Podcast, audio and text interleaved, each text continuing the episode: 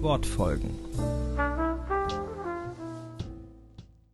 Wortfolgen, Staffel 2, Episode 5.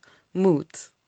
Liebe Literaturbegeisterte, Fremdzuschreibungen pressen uns in gesellschaftliche Formen, wie die Worte die eigenen Gedanken für uns greifbar machen und gleichzeitig verengen. Was geschieht, wenn wir unser Umfeld mit unserer Selbstwahrnehmung konfrontieren? Dieser fünften Folge führt der Mut verschiedener ProtagonistInnen zu Grenzüberschreitungen mit erstaunlichen Auswirkungen.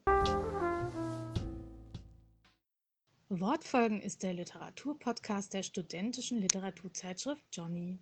Er entsteht in einer Kooperation mit dem studentischen Radio Dauerwelle. Unsere Stimmen sind Teil der Goethe-Universität. Und nun folgt noch ein kleines Folgehighlight. Es ist die letzte Folge der zweiten Staffel mit Beiträgen aus Johnny 6, 8 und 10. Wahrnehmung und Selbstwahrnehmung sind keine Definitionen, die überein für immer gelten müssen. Das folgende Gedicht lädt uns dazu ein, erstarrtes Gedankenformen loszulassen. Ihr hört unseren ersten lyrischen Text Guss, geschrieben und gelesen von Sigune Schnabel. Guss. Wir werden von den Worten oft gedrückt. In ihre Formen fließen wir, sind dann noch zart geschmeidig erst bei Wärme rückt ihr Rand im kühlen Zustand eng heran. Die Lippen gießen uns zu jeder Stunde, Regale tragen unsere harte Last. Wie ausgestellt, vollendet sind wir runde Gebilde, haben wir uns selbst verpasst. Auch Freunde sprechen uns so starr und fest. Wir hören auf zu schwingen. Unser Klang erstickt in Schmiedeglut, die uns verlässt. Und niemals weiten wir uns im Gesang. Und doch sind wir viel mehr als kalter Guss. Tief in uns atmet noch was atmen muss. Auch in unserem zweiten Text begegnet uns das Spannungsfeld von Fremdzuschreibung und Sein. Welche Auswirkungen es haben kann, wenn wir wagemutig die Deutungshoheit an uns reißen, erfahren wir jetzt. Unseren Prosatext heute liest für euch Eleonora. Das sehe ich erst, wenn ich's glaube. Von Pietro Zobel. Aus Geldmangel habe ich als Springer in einer Wohngruppe für psychisch kranke Jugendliche angeheuert, wo ich nun zwei bis dreimal in der Woche den Betreuer für zehn halbstarke Jugendliche im Alter von 16 bis 22 Jahren mir. Zwar habe ich weder eine abgeschlossene pädagogische Ausbildung und, bis auf meinen Zivildienst im Altenheim, auch keinerlei Erfahrung im sozialen Bereich, da die Einrichtung allerdings gerade ein akutes Personalproblem hat und es sich bei meinem neuen Arbeitsplatz um eine sogenannte Verselbstständigungsgruppe handelt, in der größtenteils sozialverträgliche Autisten, die entweder einer geregelten Ausbildung nachgehen oder gerade das Abitur machen wohnen, darf dank einiger Ausnahmegenehmigungen von Seiten des Jugendamtes übergangsweise sogar ein unmotivierter Laie wie ich den Job machen. Wecken, durch die Gegend kutschieren, Überwachen der Medikamenteneinnahme, Begleitung zu Ämtern oder Ärzten, Schlichten bei Streitigkeiten einem Soziologiestudenten ins B, der aller Voraussicht nach ein Einsabitur hinlegen wird, die sachgerechte Anwendung einer Klobürste nahebringen. Nichts Menschliches darf mir in diesem Job fremd sein, sodass immerhin keine Langeweile bei der Arbeit aufkommt was heutzutage natürlich weit mehr ist, als man von den meisten stupiden Lohnarbeiten überhaupt erwarten kann. Und ja eigentlich auch schon wieder alles sagt. Ich, ein Typ, der eigentlich schon vollkommen überfordert damit ist, eigenhändig ein Briefkuvert zu beschriften, soll nun jungen Menschen, von denen einige kaum zwei Jahre jünger sind als ich, den Weg in ein weitestgehend selbstständiges Leben im Rahmen ihrer krankheitsbedingten Möglichkeiten ebnen. Nichtsdestotrotz habe ich es irgendwie geschafft, neben diesem auch alle anderen Makel, welche mich für den Job hätten disqualifizieren können, erfolgreich zu vertuschen. Und schon nach knappen zwei Wochen darf ich die Bande ohne einen Kollegen, der als Babysitter auf mich aufpasst, während ich auf die Jugendlichen aufpasse, alleine beaufsichtigen. Rechnet man meine recht kurzfristige anberaumten Einsätze zusammen, läuft es zwar nur auf eine halbe Stelle hinaus, was mir allerdings bei einem Stundenlohn von 23,50 locker genügt, um mich über Wasser zu halten. Und auch wenn bei meinem ersten Nachtdienst, den ich alleine bestreite, die größte Schwierigkeit darin besteht, mich mit den Jugendlichen auf ein gemeinsames Fernsehprogramm zu einigen, bleibt der Job, trotz allen Annehmlichkeiten, eben ein gottverdammter Job. Daran ändert auch nichts, dass wir, kaum dass ich einen Monat dabei bin, auf eine fünftägige Gruppenfreizeit nach Köln fahren. Das stundenlange Latschen durch Automuseen, Shoppingtouren, durch Fußgängerzonen voller Zombies, Mittagessen bei McDonalds, der Besuch von irgendwelchen pseudoschlüpfrigen Kabaretts, gegen deren Inhalt selbst so ein Abfallprodukt der Kulturindustrie wie Mario Barth als Avantgarde durchginge. Selbstredend würde es mir nicht im Traum einfallen, auch nur einen einzigen dieser Programmpunkte auf einer privaten Reise ins Auge zu fassen. Bei einer Freizeitpauschale von 18 bezahlten Stunden pro Tag bin ich jedoch nur zu gerne bereit, auf diesem Fest der Belanglosigkeiten das Tanzbein zu schwingen. Vor allem, weil die Party für die meisten Jugendlichen allerspätestens schon gegen 20 Uhr, der Zeitpunkt, an dem die Wirkung ihrer Abendration Leoponex, Doxepin und ähnlichen Spaßbremsen voll durchschlägt vorbei ist und sie dann regelrecht nach einer 12- bis 40-stündigen Nachtruhe gieren. Von daher ist es auch hier, trotz teilweise enervierendem Tagesprogramm, eine recht entspannte Arbeit. Und während die Kollegen den frühen Feierabend dazu verwenden, sich in der Jugendherbergs eigenen Bar schön ein aufs Besenkonto anzusaufen, plane ich, das Schwimmbecken im sogenannten Wellnessbereich zu nutzen, um ein paar Bahnen zu ziehen. Also stehle ich mich nach einem Anstandsbier mit der Ausrede, etwas gegen meine nicht vorhandenen Krämpfe im Becken-Bauchbereich unternehmen zu wollen, aus der Fähre und schaffe es auf diesem Wege nicht nur, dem von mir abgrundtief verhassten Smalltalk aus dem Weg zu gehen, sondern kann im Anschluss an meine kleine Schwimmanlage hoffentlich auch noch die Sauna nutzen. Als ich die kleine Schwimmhalle betrete, sehe ich am Beckenrand eine etwa 50-jährige, stark übergewichtige Frau, die sich in einem Badeanzug mit Tigermuster gezwängt hat, sitzen. Sie hat ein Mini-Pli auf dem Schädel und als sie mich registriert, grinst sie mich verschmitzt an. Dann richtet sie sich, ohne auch nur eine Spur von Scham zu zeigen. Ihr Dekolleté in ihrem viel zu engen Badeanzug leckt sich der Belüstern über die Lippen und wendet während dieser Aktion nicht ein einziges Mal den Blick von mir ab. Äußerlich, so hoffe ich zumindest, möglichst unbeeindruckt, stolziere ich zu einer an der Fensterfront stehenden Liegen, während ich in mir gerade ein Gefühlsmischmasch aus Herrgott, was ist denn jetzt los? Und hat die mich jetzt gerade angemacht? Und so peinlich das auch sein mag, wenn ja, so übel sieht die doch eigentlich gar nicht aus. Und da hinten an der Sonne könnte man noch sicher gut. Doch noch bevor ich diesen Gedanken weiterspinnen kann, tritt ein Kerl aus dem angrenzenden Duschraum heraus, blickt kurz zu mir rüber, zwinkert mir verschwörerisch zu, tritt dann an die Frau heran, kniet sich zu ihr herunter und gibt ihr einen ausgiebigen Zungenkuss. Die beiden haben nicht nur dieselbe Statur, auch vom Alter her geben sie sich nichts, so dass ich annehme, dass es sich um ein Ehepaar handelt. Und es keine zwei Sekunden dauert, bis mir die ersten Swinger-Pärchen suchtpotenten Jungspund-Fantasien durch den Schädel rauschen. Nachdem die beiden fertig sind, mustert mich der Typ einige Augenblicke und unternimmt dabei nicht mal den Versuch, seine Erektion auch nur irgendwie vor mir zu verbergen. Spricht aus seinem Blick zunächst die pure Geilheit, wird diese kurzzeitig getrübt von einer Prise Nachdenklichkeit, wahrscheinlich darüber, ob ich als Frischfleisch zur Verfügung stehe oder nicht, bevor ich in seinem Augen eine so felsenfeste Selbstsicherheit manifestiert, dass ich gar nicht anders kann, und mich selbst war schon im Paarungsakt mit seiner Frau, mit ihm als Zuschauer auf einen VIP-Platz glaube.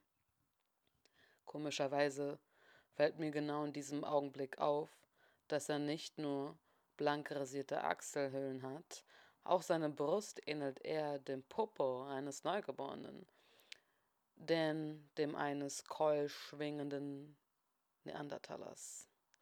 Kurzum, der Typ scheint mir nicht nur in puncto sexueller Freizügigkeit, sondern auch in Sachen Körperbehaarung in etwa genau die Jahrzehnte, die er mir an Lebensdauer voraus hat, näher am Zeitgeist dran zu sein, als ich es bin. Nachdem er mich fertig begutachtet hat, hechtet er abrupt ins Becken, zieht stoisch seine Bahnen und beachtet dabei weder seine Frau noch mich. Vollkommen paralysiert lege ich mein Handtuch auf der nächstbesten Liege ab, bleibe dann einige Momente ruhig stehen und glotze aus dem Fenster. Ich kann mich nur langsam aus meiner Schockstarre lösen, doch noch bevor ich dazu komme, mein Gemüt in Wasser abzukühlen, fragt mich die Frau ohne Vorwarnung und komplett ins Blau hinein. Und in welchem Zimmer wohnst du? Ich bin von dieser Frage derart überwältigt, dass ich lediglich ein ebenso gestammeltes wie grenzdebiles da oben, da oben irgendwo eine Jugendherberge rausbekomme und anschließend sofort ins Wasser springe, um der Situation zumindest für einige Sekunden zu entfliehen. Zwar würde ich mich weder als verklemmt noch als prüde bezeichnen, doch hier und jetzt werde ich ziemlich schnell an meine Grenzen gebracht. Die Situation ist einfach zu offensichtlich, dabei aber gleichzeitig so klischeebeladen, als dass ich in der Lage wäre, auch nur in irgendeiner Weise souverän oder cool zu reagieren. Dennoch probiere ich mich, nachdem ich wieder aufgetaucht bin, so unbeeindruckt wie möglich zu geben und weitestgehend teilnahmslos vor mich herzuschwimmen. Die Rechnung scheint aufzugehen. Der Mann und ich schieben uns in friedlicher Koexistenz immer und immer wieder aneinander vorbei. Und nach einigen Minuten erhebt sich die Frau vom Beckenrand, geht zu ihrer Liege herüber, lässt sich in selbige hineinplumpsen und kramt aus ihrer nebenstehenden Handtasche eine Ausgabe der Kochzeitschrift Landküche. Und genau dieser Widerspruch ist es, der mein libidinöses Fass zum Überlaufen bringt und mich schier wahnsinnig werden lässt.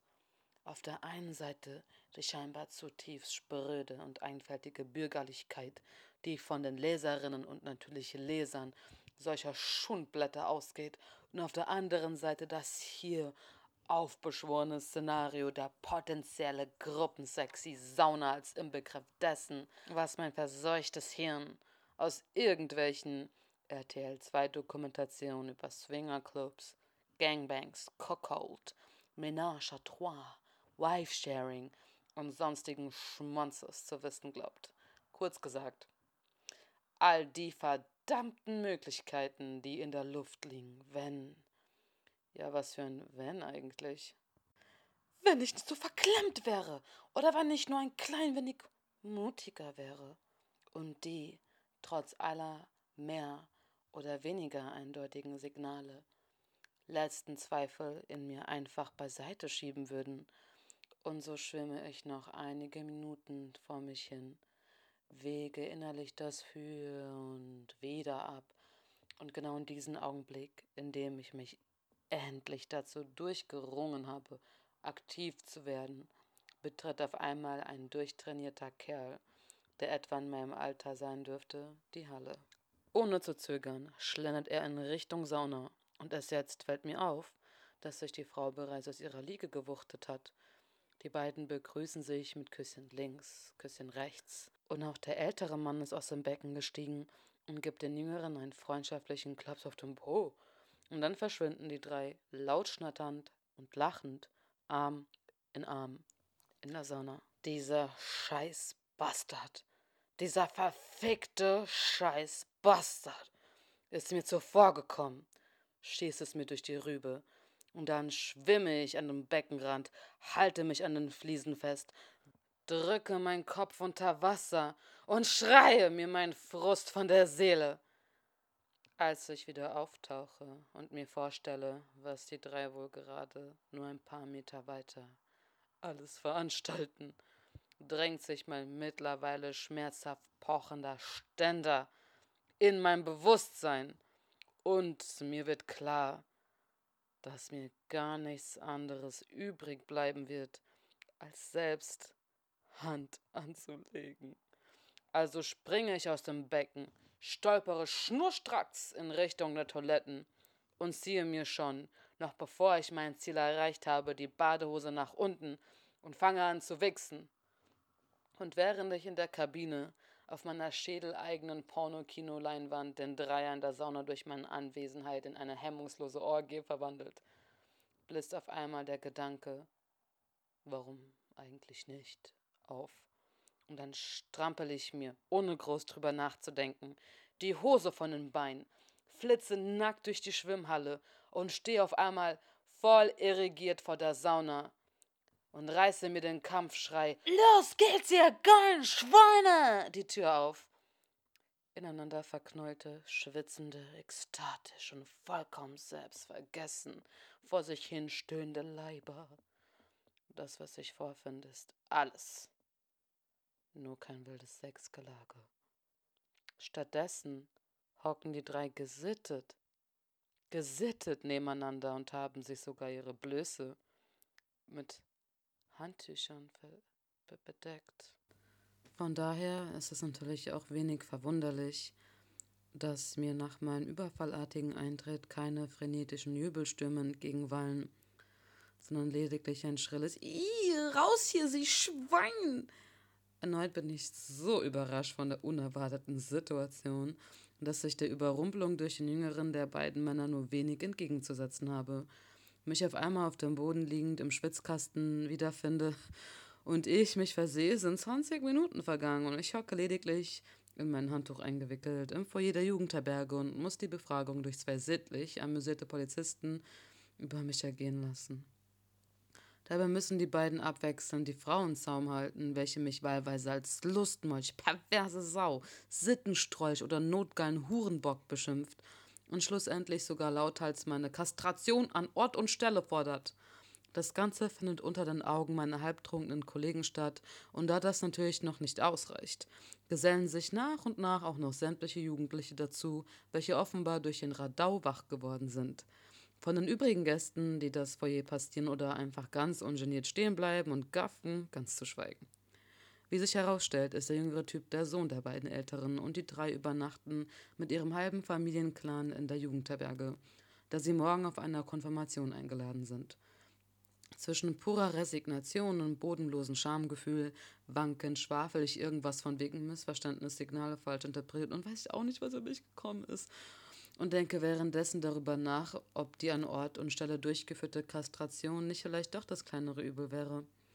Nur mit Mühe und der Unterstützung der beiden anderen Männer schaffen es die Polizisten, die Frau dazu zu überreden, dass sie von einer Anzeige wegen Erregung öffentlichen Ärgernisses absieht, sodass ich mit einem Platzweis wegen Belästigung der Allgemeinheit davonkomme.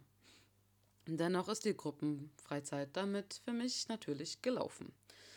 Zwar probiert mein Kollege Erich, während ich später in unserem gemeinsamen Zimmer meine Sachen für die Abreise zusammenpacke, noch mich irgendwie davon zu überzeugen, dass ich mich woanders einquartiere, um so trotzdem noch weiter dabei sein zu können, doch all seine gut gemeinten Vorschläge lehne ich mit irgendwelchen halbgaren Ausreden ab und verspreche ihm stattdessen, dass ich mich bei ihm melden werde, sobald sie wieder zurück in der Wohngruppe sind.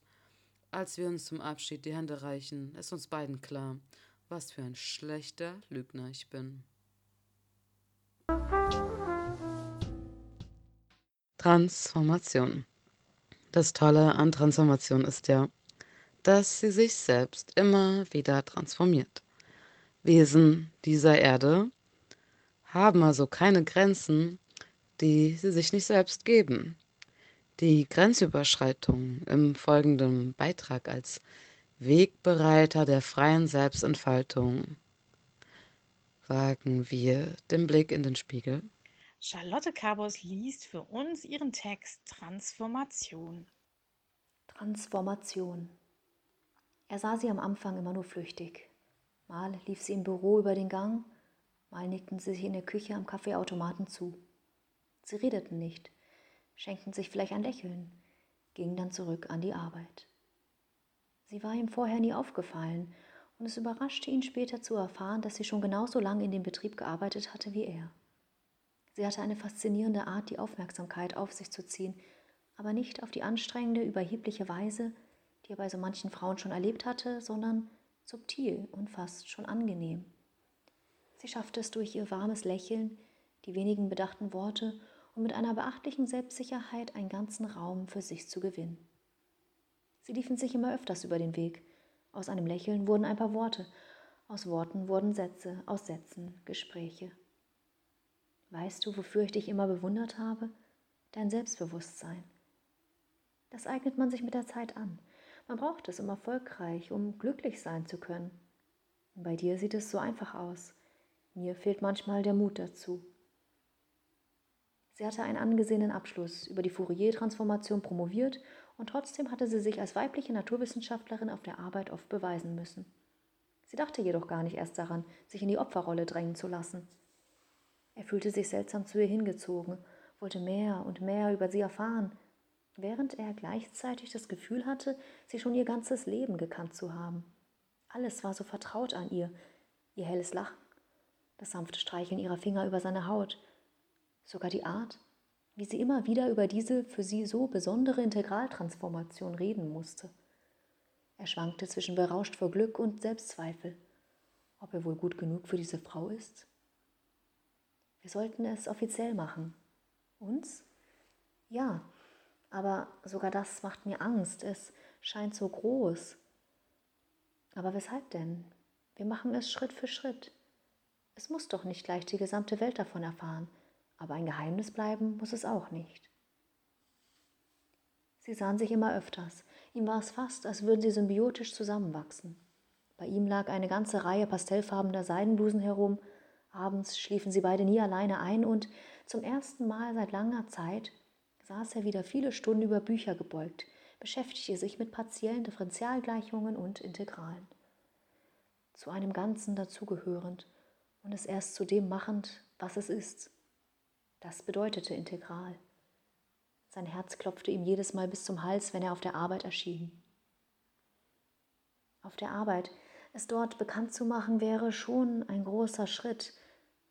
Es muss ja nicht dort als erstes geschehen, wenn du das nicht möchtest. Stört es dich nicht, dass es so langsam vorangeht? Nein, ich verstehe, dass du Zeit brauchst. Er sah sie an. Ihr Gespräch ging ihm nicht mehr aus dem Kopf. Sie war wieder perfekt gekleidet. Die fliederfarbene Seidenbluse frisch gebügelt, ein leichter Hauch rosa auf den Lippen, die braunen langen Haare waren in einem Zopf geflochten. War er nun wirklich bereit? Er hob die Hand um ihr über die Wange zu streichen. Die Hand prallte an der glatten Oberfläche des Spiegels ab. Sie lächelte.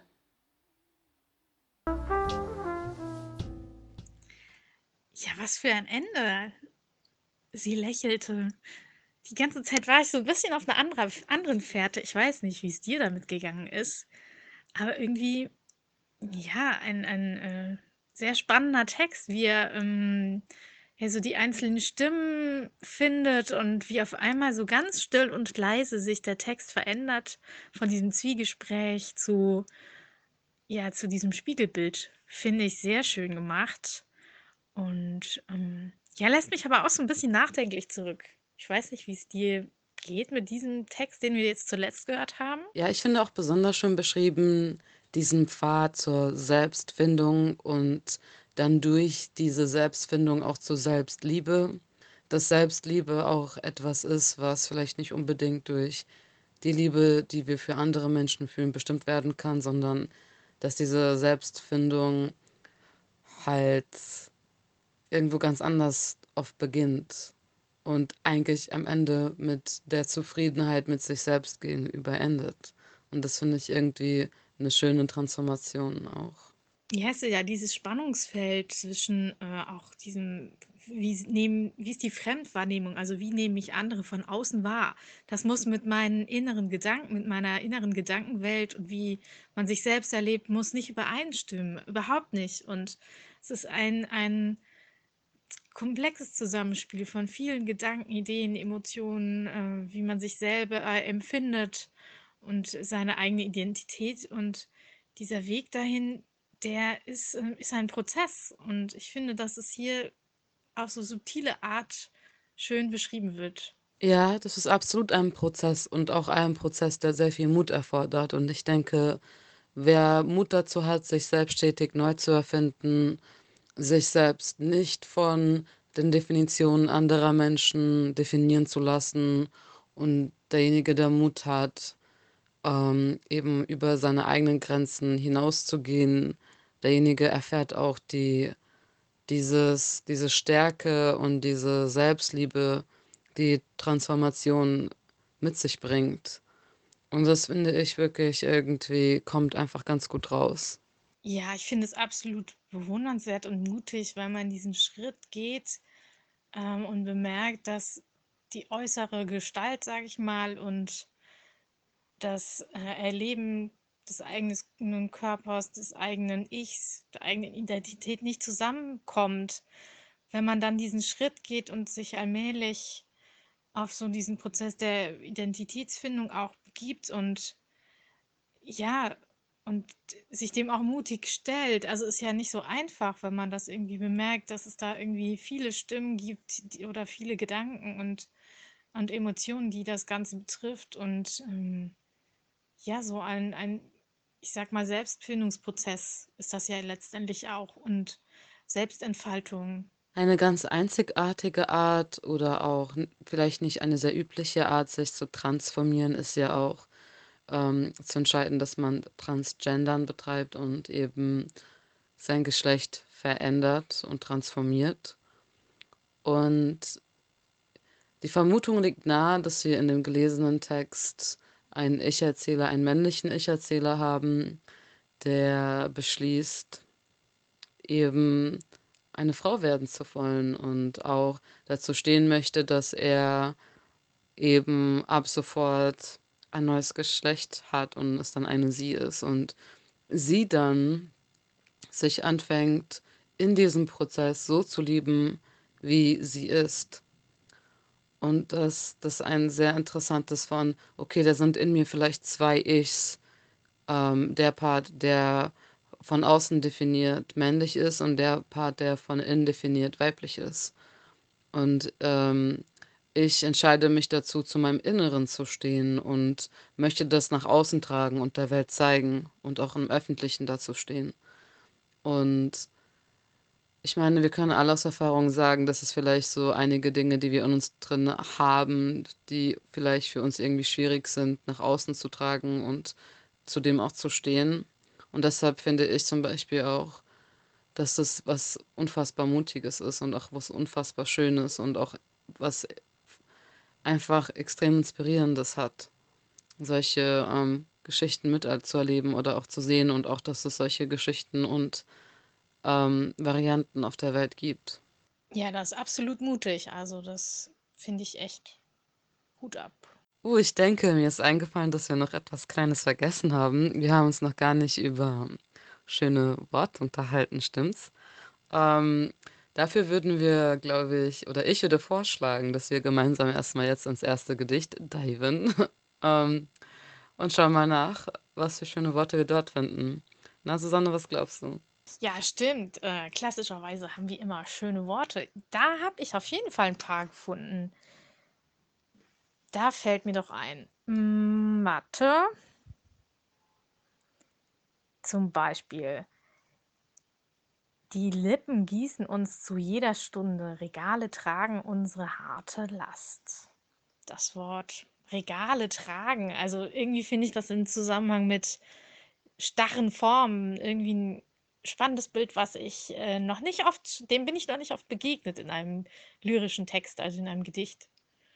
Ja, das mit den Regalen, der Gedanke hat mir auch sehr gefallen, vor allen Dingen, weil wir im ersten Abschnitt erstmal über die Schwere und die Last von Worten sprechen.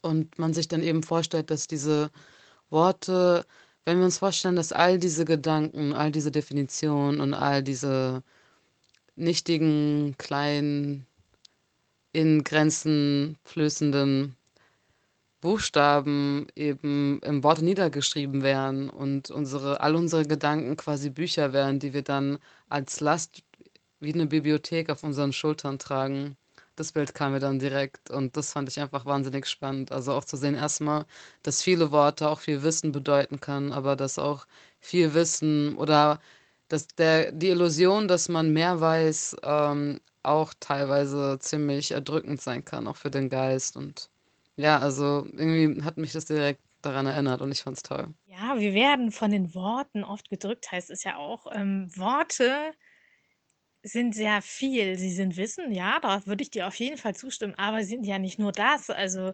Worte können ja auch ganz viel anderes tun. Sie können auch völlig daneben li liegen. Also wenn es gerade darum geht, wie nehmen andere Menschen ein, eine andere Person wahr. Also irgendjemand aus dem Freundeskreis oder aus dem Bekanntenkreis und trifft das immer zu oder auch nicht. Oder Worte können auch sehr verletzend sein, gerade wenn es auch darum geht, ähm, ähm, ja, jemanden zu beschreiben oder irgendwie jemandem eine Rollenzuschreibung zu geben. Also, was weiß ich, ähm, keine Ahnung, jemand nimmt dich immer wahr als super fröhlich zum Beispiel und der hat ja immer gute Laune, ist immer optimistisch und weiß ich nicht, vielleicht stimmt das ja gar nicht immer. Vielleicht hat derjenige nur in dieser einen Situation war das so und dann hat sich dieses Bild verfestigt ist er in diese Form gepresst worden, ja, das ist ja immer der Klassenclown, der, äh, der immer gut gelaunte.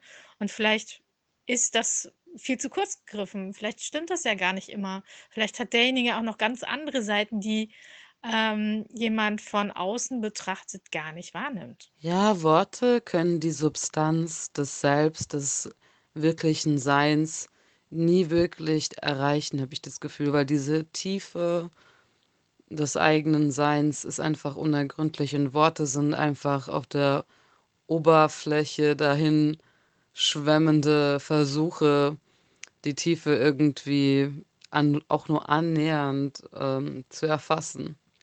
So habe ich den Eindruck. Und ich finde irgendwie, das kommt irgendwie so als Stimmung bei mir ganz gut an. Also auch rüber. Also ich weiß auch nicht, wie, es jetzt euch dabei geht, ob das jetzt für euch auch so ähm, rüberschwimmt und schwenkt und schwappt. Ja, schwappt, würde ich sagen. Ja. Ja, Worte können ja manchmal nur die Oberfläche erfassen. Das würde ich auch sagen. Sie kratzen nur an etwas, versuchen es zu umkreisen, ähm, irgendwie. Man sagt ja auch in Worte zu fassen. Also man versucht etwas in Worte zu fassen und manchmal können Worte das aber nicht greifen. Und schwuppdiwupp ist man dann irgendwie in so einer ähm, ja, Schublade vielleicht geraten. Äh, man ist irgendwie, ja, der Mensch neigt ja dazu, ne? Man packt jemanden, um irgendwas zu strukturieren, um sich die Welt begreifbar zu machen, packt man ihn in irgendeine Ecke und sagt, so, das bist du jetzt. ja, aber ob das stimmen soll, ich weiß nicht. Hm. Mir fällt auch noch was ein zu deinem ähm, Sprudeln und Sch äh, Schwimmen und so weiter. Ähm, wenn du an kleine Kinder denkst, ne? Die, sobald die anfangen können zu reden, dann, dann kommt ja oft äh, diese Phase, wo sie tausend Fragen stellen, wo sie äh, die Worte nur so raussprudeln und äh, oder wenn man was Tolles erlebt hat und dann auf einmal redet man und redet man und redet man. Ähm, ne? Also ich weiß nicht, diese Effekte, die kennst du doch auch. Bei Kindern finde ich das besonders schön zu beobachten, ehrlich gesagt, weil ich das Gefühl habe, dass Kinder viel näher an dem inneren Ich noch dran sind als wir das irgendwann im Laufe der Zeit uns erlauben zu sein. Und das ist besonders schön auch, weil, naja, das halt so interessant ist, dass wir mit äh, dem Älterwerden, mit den Erfahrungen, dass sich immer mehr Schichten um dieses Selbst ähm, bauen und diese Schichten eigentlich wirklich nur Wahrnehmungen, Interpretationen, irgendwelche Schnippschnapp, Schnäppchen, Schnibbel, Schnibbels die man im Leben so aufschnappt und dann klebt es quasi an dem inneren Ich so dran und ja, fällt, also dehnt sich dann so komisch aus und ja, manchmal ist es auch wunderbar, einfach diese Schichten dann auch ablegen zu können und dann wirklich mit dem Inner also, sich mit dem inneren Ich auseinandersetzen zu können, sich da gegenübersetzen zu können und zu verstehen: „Okay, das das bin ich und alles andere, wovor ich Angst habe oder wovon ich mich eingeengt fühle, das bin ich nicht.“ Das sind einfach nur subjektive Wahrnehmungen anderer Personen, die wiederum auch entfernt von ihrem eigenen Ich Ich Ich sind. Also, frage ich mich manchmal, ob wir überhaupt wissen was wir manchmal tun, auch mit uns selbst und mit anderen. Hm, eine sehr philosophische Frage, würde ich sagen. Wissen wir, was wir tun? Hm, ich glaube, so bewusst sind sich Menschen dessen meistens gar nicht. Hm, keine Ahnung. Manchmal würde ich mir schon wünschen, dass man noch mal so 'n bisschen diesen kindlichen Blick, die Perspektive noch mal hat und die Welt noch mal neu begreift. Keine Ahnung, meine Nichte hat letztens zum Beispiel irgendwann ein Wort gehört, was sie irgendwie vom Klang her total, äh, lustig fand und hat das ständig wiederholt.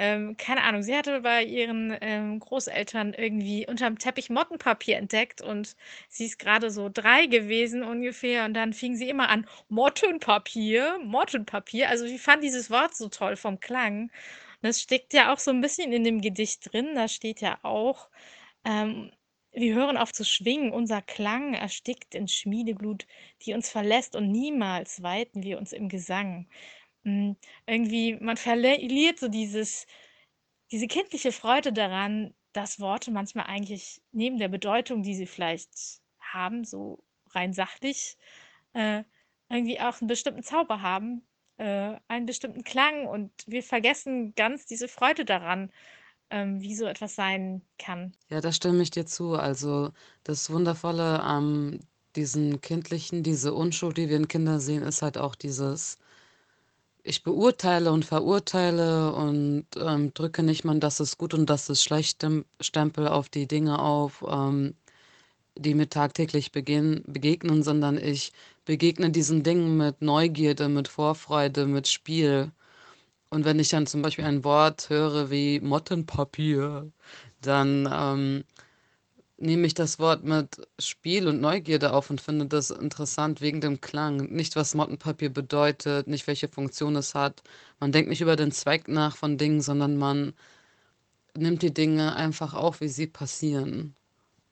Und, ähm, versucht darauf oder damit möglichst in einem auf eine Art und Weise umzugehen, an der man Spaß hat. Und ich finde, das, glaube ich, geht, ähm, sehr vielen Leuten in ihrem Leben irgendwann verloren. Ja, das stimmt. Also, dieser Blick, der geht leider viel zu vielen erwachsenen Menschen irgendwann verloren, ja. Hm. Tja, und doch sind wir viel mehr als kalter Guss. Tief in uns atmet noch, was atmen muss. Mit diesem Schlusssatz weiß ich nicht, äh, der passt jetzt irgendwie grade gut da rein.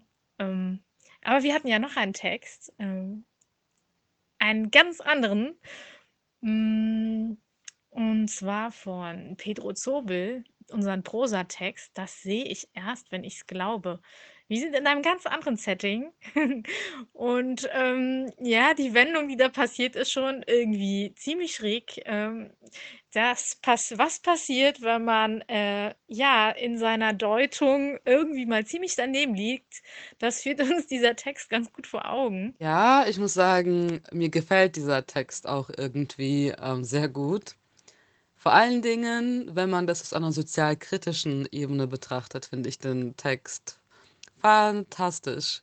Und zwar, ähm, wenn wir überlegen, was pornografische Darstellungen, ähm, eigentlich irgendwann mit unserem Unterbewusstsein machen und wie das dann teilweise auch dazu führen kann, dass vielleicht gewisse, ähm, Personen bestimmte Situationen irgendwie anfei fangen, ganz anders wahrzunehmen, als sie's vielleicht wahrgenommen hätten, hätten sie diese sozialen Einflüsse, die wir mittlerweile oft haben, eben nicht.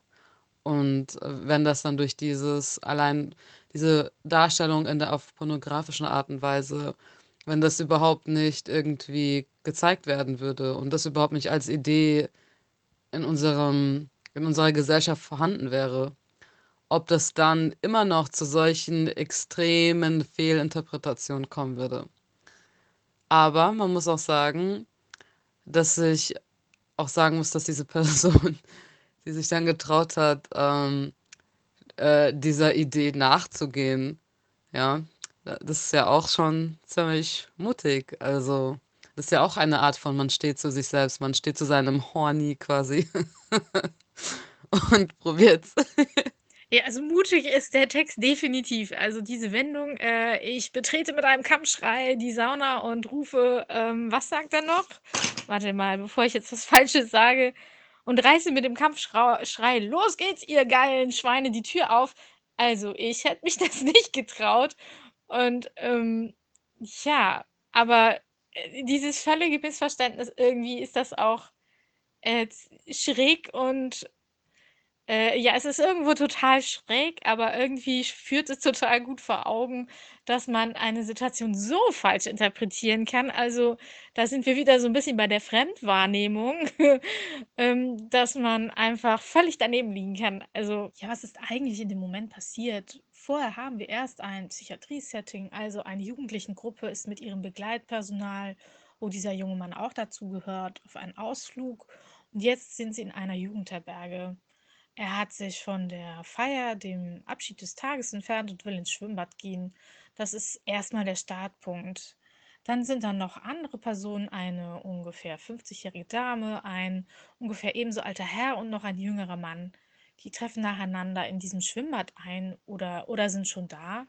In seinem Kopf konstruiert er sich die Beziehung zwischen diesen Personen, interpretiert sie völlig neu und dann dann wird er von der Realität eingeholt, als er am Ende letztendlich feststellt, dass diese Situation überhaupt nicht so aufgeladen ist, wie er sich das in seinem Kopf zusammengereimt hat. In der Tat, ich finde es interessant, vor allen Dingen auch wenn man sich überlegt, dass er sich hier diese Dinge im Kopf ausgemalt hat, basierend auf seinem Klischeedenken. Und dann noch spannender wird halt der Fakt, dass am Anfang sein Klischeedenken ihm total in die Karten spielt und er immense Vorteile daraus zieht. Und am Ende ist es aber genau diese Art von Klischeedenken, die ihm dann total das Bein stellt und, und ihn ja fast äh, ins Gefängnis bringt auch. Mhm. Tja, äh, leicht daneben gelegen. Also die äh, sexuelle Orgie, die er erwartet hat, entpuppt sich dann als äh, ein ganz normaler Saunagang einer Familie und äh, Tja, und äh, riesiges Protestgeschrei und, ähm, tja, dann, hm, musste er sich konfrontiert mit der Realität und seiner völlig falschen Wahrnehmung, ähm, leider dann mit der Polizei auseinandersetzen. Also, es hat so ein bisschen eine andere Wendung genommen, als er, äh, sich so zusammengereimt hat und, ähm, ja, ich kann gar nicht genau sagen. Ja, es ist sehr humorvoll und aber, ähm ja, es treibt es halt einfach schön auf auf die Spitze so, ne? Also, wie wie wie, äh, so Fehleinschätzungen doch wirklich, ähm, ganz anders ausgehen können, als man sich das dann so in seinem seiner Gedankenwelt, die man da gerade hat, äh, irgendwie ähm, ja, sie kommen auf jeden Fall ganz anders aus, als man sich das so zusammengereimt hat. Ja, also, dass es sich auf die Spitze treibt, ne? Ähm, das ist in im wahrsten Sinne des Wortes der Fall. ähm. Auf jeden Fall, ähm, ich würde vorschlagen, dass es das Schlusswort für, Schlusswort für unsere letzte Folge ist. Was haltet ihr davon? Ich glaube, an dieser Stelle beenden wir dann diese Diskussion ein wenig. Nachher ergeht es uns nämlich wie dem Protagonisten, der ja einen Platzverweis wegen Belästigung der Allgemeinheit bekommen hat. Ähm, Genau. Ja, ich denke, es lohnt sich auf jeden Fall an dieser Stelle nochmal einen Rückblick zu werfen auf all das, was wir heute gelernt haben. Und wenn man das so zusammenfassend betrachtet, dann ist es eigentlich sehr wichtig, eine gute Portion Mut mit in sein Leben zu bringen und auch bestimmte Impulsen oder bestimmten Gedanken auch nachzugehen und auch zu lernen, dass zum Beispiel Fehlinterpretationen und Fehler wichtig sind. Es ist wichtig, diese mit Mut zu begehen und sich zu trauen. Und auch wenn es nicht immer zu den persönlichen Gunsten ausgeht, ist dann doch das, was man daraus lernt über seine persönliche Wahrnehmung, echt, echt lohnenswert. Also es ist wirklich wichtig, diese Dinge trotzdem zu tun und sich auch erlauben, Fehler zu machen und sich auch erlauben, den Mut rauszunehmen und bestimmte Dinge einfach neu zu lernen. Ja, um es kurz und knapp zu sagen, ich finde, Mut kann Grenzen überwinden, welcher Art sie auch sind. Das war's doch schon mit der letzten Folge. Wortfolgen, Staffel 2, Episode 5. Mut. Worte dieser Folge. Zuerst haben wir gehört Guss von Sigune Schnabel, erschienen in Form Johnny 6 Frankfurt 2017, gelesen von Sigune Schnabel. Dann habt ihr gehört unseren Prosatext Das sehe ich erst, wenn ich's glaube von Pedro Zobel. Er ist erschienen in Form Johnny 6 Frankfurt 2017 und wurde gelesen von Eleonora Frese. Zu allerletzt haben wir gehört Transformation von Charlotte Cabos, erschienen in Metamorphosen Johnny 8 Frankfurt 2019 und gelesen von der Autorin selbst. Das war's auch schon mit unserer zweiten Staffel von Wortfolgen. Wir hoffen, ihr hattet ein bisschen Spaß mit uns. Und wie wär's, wenn wir uns einfach bei der nächsten Folge äh, der nächsten Staffel wiedersehen? Und bis dahin sagen wir einfach. Wir hören uns.